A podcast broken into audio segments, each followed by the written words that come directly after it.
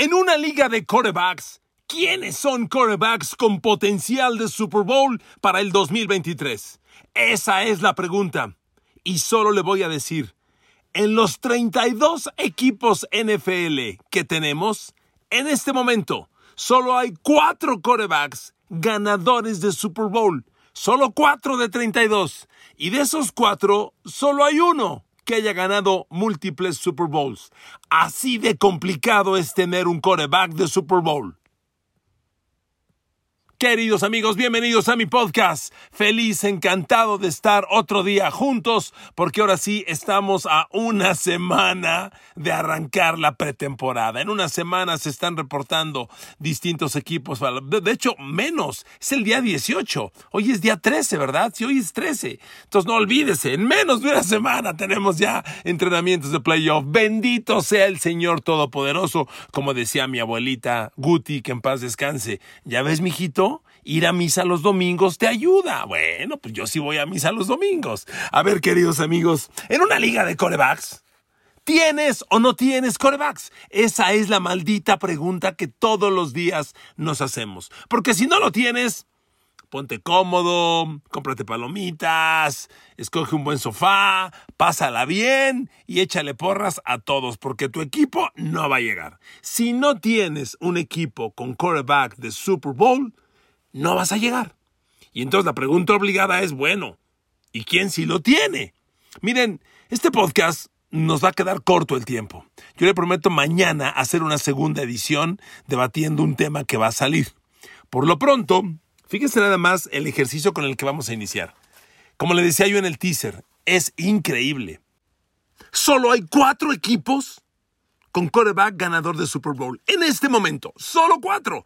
¿No lo puede usted creer? Me parece a mí de veras un dato que si no lo hubiera revisado yo no lo creería. A ver, de los 32 equipos NFL, los únicos cuatro equipos que tienen un coreback que ya ganó Super Bowl, obligado, el genio, el mejor de todos, el monstruo, Patrick Mahomes. Dos, Matthew Stafford, lo ganó con los Rams hace dos años. Tres, Aaron Rodgers, que, le ganó, que lo ganó con los Packers. Ojo, fue el Super Bowl 45. Hace 13 años. Desde entonces Aaron Rodgers no es campeón de Super Bowl. Fíjese el tiempo que ha pasado, pero bueno, es el tercero que ya ganó un Super Bowl y sigue vigente. Y el cuarto es Russell Wilson, que lo ganó con Seattle en el Super Bowl 48, que también ya va a cumplir 10 años, ya cumplió 10 años, mentira, va a cumplir 11 años. Entonces, cuatro corebacks campeones de Super Bowl en la NFL actual. Para que se dé cuenta lo complejo que es tener un coreback de Super Bowl y lo escaso, ¿ok? Solo cuatro. Y, podríamos debatir si Russell Wilson y Aaron Rodgers siguen con la calidad. Yo, a ver, ese debate lo atomo y lo desecho de una vez. A ver, yo a Aaron Rodgers no le veo un milímetro de decadencia. Lo veo perfectamente vigente, veo en los Jets un equipazo, lo veo contendiente al Super Bowl. Para mí, se queda. Y Russell Wilson sí sería muy debatible, porque Russell Wilson viene de la peor temporada en su historia. Russell Wilson la temporada pasada con los Seahawks, con los Broncos, Denver Broncos, perdón, sí jugó basura. Lanzó 16 pases de touchdown, que es su cifra más baja desde que llegó a la NFL en el 2012.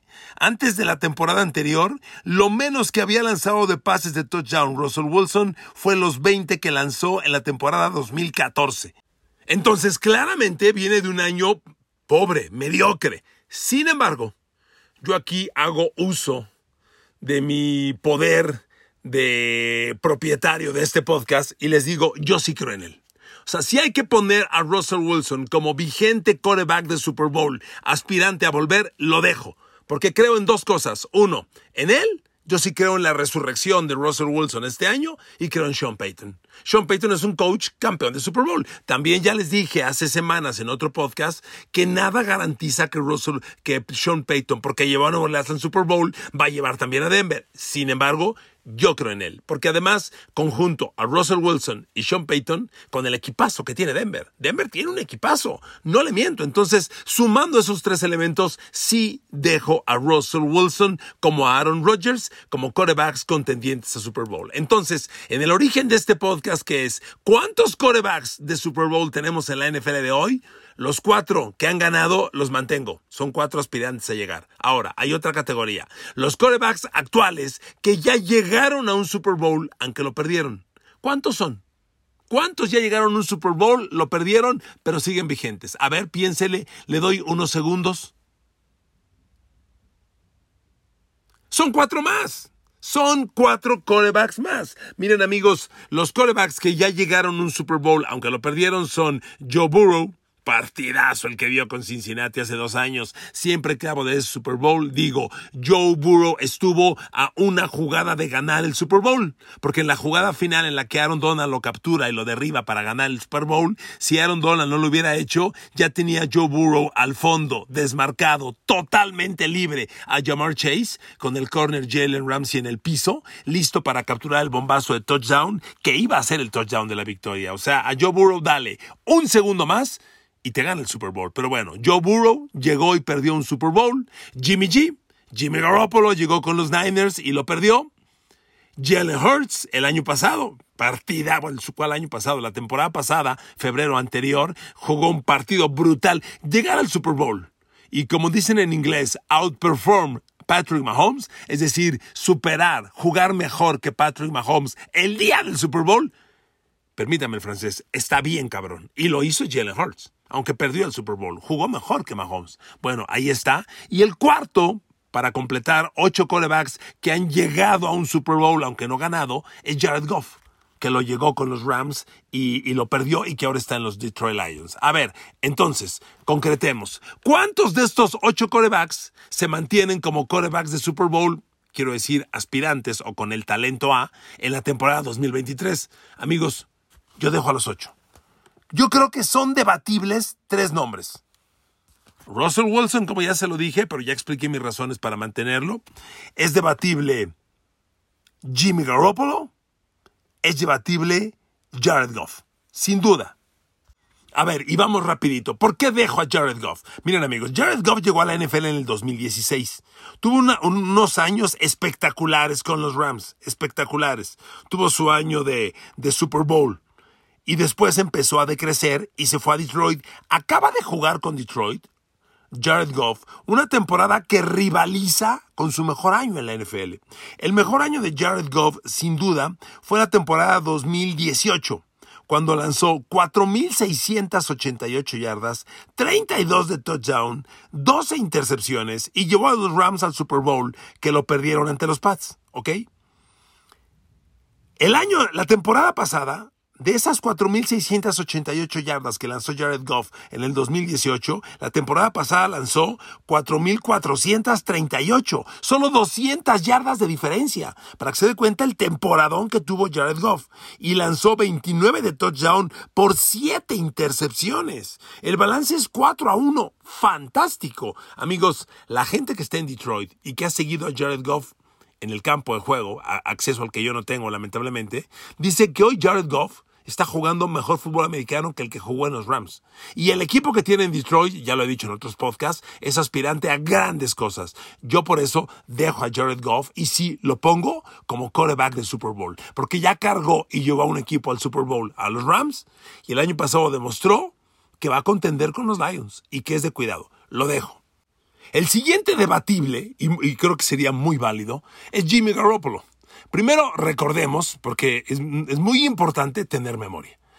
Jimmy Garoppolo cargó y llevó a los 49ers al Super Bowl contra Kansas City. ¿Ok? Y estuvo a siete minutos de ganarlo. Y déjeme decirle una cosa, lo iba a ganar e iba a ser el MVP del Super Bowl. Él lo perdió.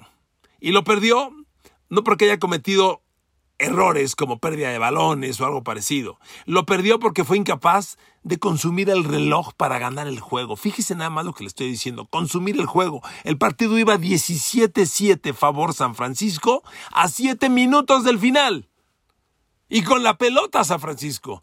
Siete minutos. ¿Cuántas veces una serie ofensiva dura siete minutos? Si Jimmy Garoppolo toma una ofensiva y ya no pensemos que se consuma los siete minutos, que se consuma cuatro, cinco, cuatro y medio minutos, bueno, tres y medio, con eso gana el Super Bowl. La bronca fue que tuvo tres y nada, tres y nada, y Mahomes le dio la vuelta. pero Jimmy G cargó y llevó a San Francisco un Super Bowl. Eso no se nos debe olvidar. El tema es que en las últimas tres temporadas ha dejado de jugar. O sea, Jimmy Garoppolo en el 2020 jugó seis partidos. En el 2021 jugó 15, ok, perdió dos. Y la temporada pasada perdió siete. O sea, Jimmy Garoppolo ha perdido 18 partidos las últimas tres temporadas. De las últimas tres temporadas ha perdido una completa. Y en este momento no ha pasado el examen físico para ser el nuevo coreback de Las Vegas Raiders. No pasar el examen físico significa no tener el físico suficientemente fuerte, atlético, resistente para soportar una temporada. Eso es pasar el examen físico. Entonces, sí sería debatible. ¿Por qué lo dejo? Porque amigos, no podemos especular que no va a pasar el examen físico. Si los Raiders lo tienen ahí es porque confían en que va a pasarlo. Y si lo va a pasar es que tiene el talento. Y si tiene el talento, ya una vez llevó a los 49ers al Super Bowl. Yo no lo voy a bajar de mi lista. Entonces, amigos, concluyo. Tenemos una NFL hoy con ocho quarterbacks de Super Bowl. Nada más. Ocho quarterbacks de Super Bowl, cuatro quarterbacks ganadores de Super Bowl y solo uno ganador de múltiples Super Bowls. Solo uno dese cuenta lo complejo, lo difícil que es tener un coreback de Super Bowl. Ahora, siguiente parte del ejercicio. ¿Quiénes son corebacks de Super Bowl? Mire, quiero empezar con nombres relevantes que para mí no lo son. Y le prometo que mañana ampliamos con estos que no son corebacks de Super Bowl en mi apreciación y por qué lo creo. Pero rapidito le despacho estos nombres. Van a generar mucha polémica. Josh Allen no es coreback Super Bowl. ¿Por qué? Porque me baso en los números. Discúlpeme si soy reiterativo, discúlpeme si molesto con esta frase. Yo no vengo a hablarle bien de quien me cae bien, ni mal de quien me cae mal. Yo sustento mis comentarios en números, argumentos. ¿Por qué a Josh Allen no le creo? Hombre, Josh Allen llegó a la NFL en el 2019. ¿Sabe qué récord tiene en playoffs? Cuatro ganados, cuatro perdidos. Hombre, y mire que sus números individuales no son malos.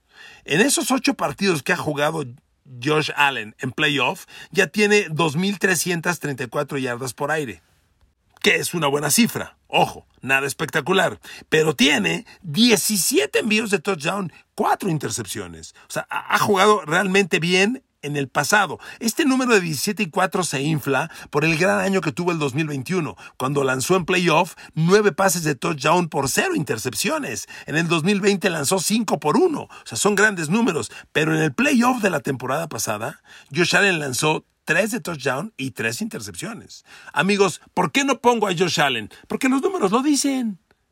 No, puede, no tiene récord ganador en playoff. ¿De qué te sirve? Tuvo dos años muy buenos en playoff. Viene de una temporada mala. Ojalá me equivoque, pero lo que ocurrió la temporada pasada da indicios de que Josh Allen y los Bills, ojalá me equivoque, podrían estar perdiendo el rumbo. Allen fue el coreback más interceptado de la liga. Josh Allen tiene las últimas dos temporadas como el coreback más interceptado de la liga. A ver, ¿qué le dice usted? ¿Que Josh Allen tiene más intercepciones los últimos dos años que Justin Fields de Chicago? ¿Que Trevor Lawrence de Jacksonville? Que hace dos años fue el peor equipo de la liga. ¿Cómo? Pues sí.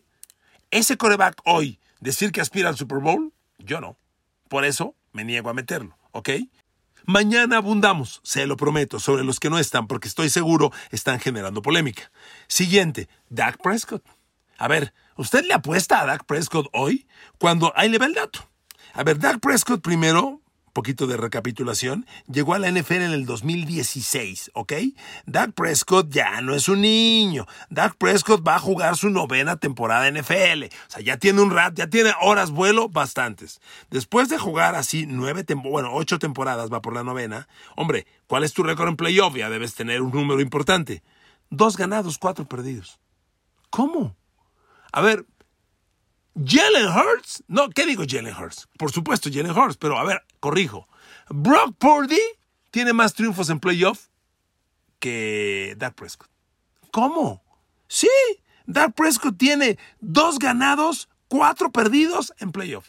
Y aquí además, sus números personales pues no son del todo brillantes, porque en esos seis partidos que ha jugado, tiene 11 pases de touchdown, eh, que es una buena cifra, y 5 intercepciones para 1.559 yardas. A ver, 1.559 yardas en 6 partidos de playoff.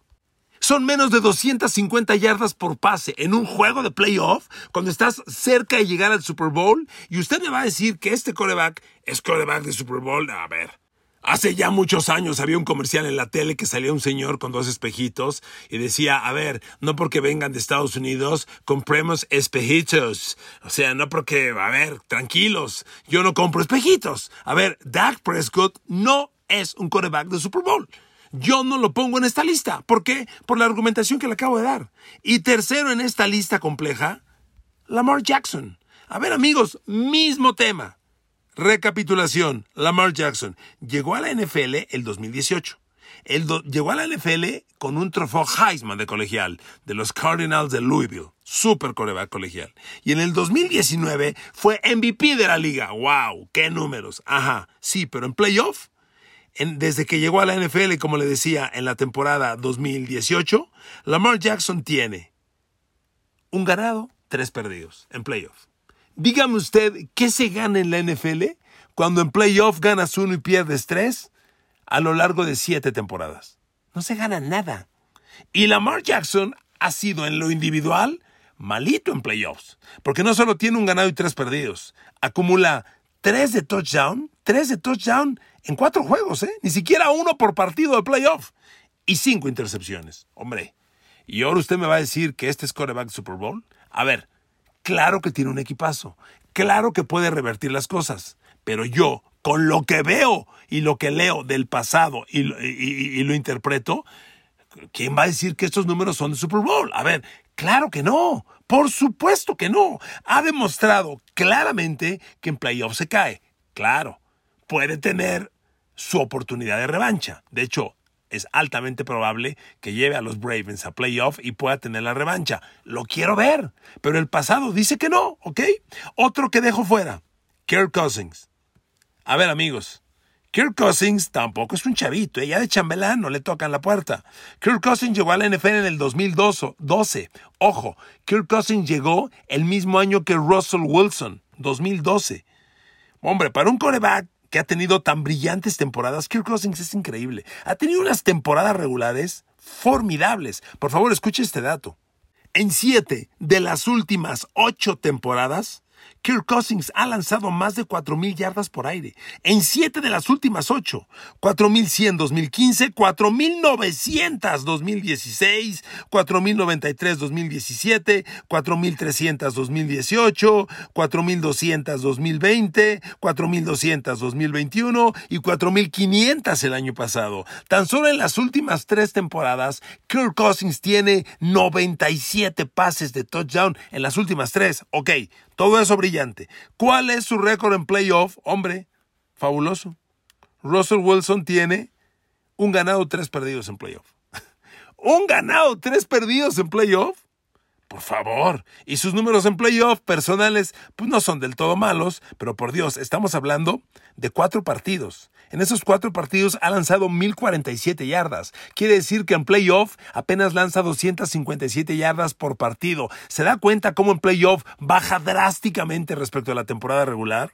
Y aunque tiene cinco de touchdown y una intercepción, hombre, ese récord de un ganado y tres perdidos en playoff lo sepulta. Usted me va a decir, que este Kirk Cousins es quarterback de Super Bowl? A ver, yo no la compro. No la compro. ¿Ok? Miren, ¿quiénes sí son quarterbacks de Super Bowl? Mira, aquí voy a hacer un poco el abuso de mi, de mi, de mi propiedad del podcast. Y mañana le voy a dar la versión 2 a este podcast para abundar sobre todo en esta lista que le voy a dar ahora de por qué sí creo que son corebacks de Super Bowl y abundar en estos nombres grandes, relevantes, Josh Allen, Dak Prescott, Lamar Jackson, Kirk Cousins, de por qué no lo son. ¿Ok? ¿Quiénes creo yo de los actuales corebacks que sí son corebacks de Super Bowl? Justin Herbert. Yo creo que quien me hace el favor de escucharme cotidianamente o regularmente o con cierta regularidad sabe que soy fan, ultra fan de Justin Herbert. Este chavo para mí, este es mi chavo. No me lo toquen. Es un fenómeno. Me para mí me quedo con Justin Herbert. Este chavo es talento del Super Bowl. Mañana le doy detalles específicos porque me está quedando muy corto el tiempo para este podcast. Justin Herbert es quarterback de Super Bowl. Tua Tagovailoa es quarterback de Super Bowl. Mire, se lo voy a repetir como lo dije hace algunos días o un par de semanas. Cada que yo hable de Tua Tagovailoa de aquí al arranque de temporada, voy a repetir esta frase. Es un talento fuera de serie. Es un talento de Super Bowl. Y yo le estoy pidiendo a Diosito que no lo vayan a conmocionar, que juegue 17 partidos, porque con ese talento demostró que puede llevar a Miami al Super Bowl. Y le digo demostró porque los números lo validaron. Mañana en la segunda parte de este podcast se lo voy a demostrar. Tua Tagovailoa demostró la temporada pasada que es quarterback de Super Bowl y yo lo sostengo. Siguiente, Trevor Lawrence. Aquí se va a armar. Porque la gente va a decir, no me jodas. Josh Allen no es talento de Super Bowl y Trevor Lawrence sí, por favor. Ah, mañana le doy cifras detalladas de por qué sí.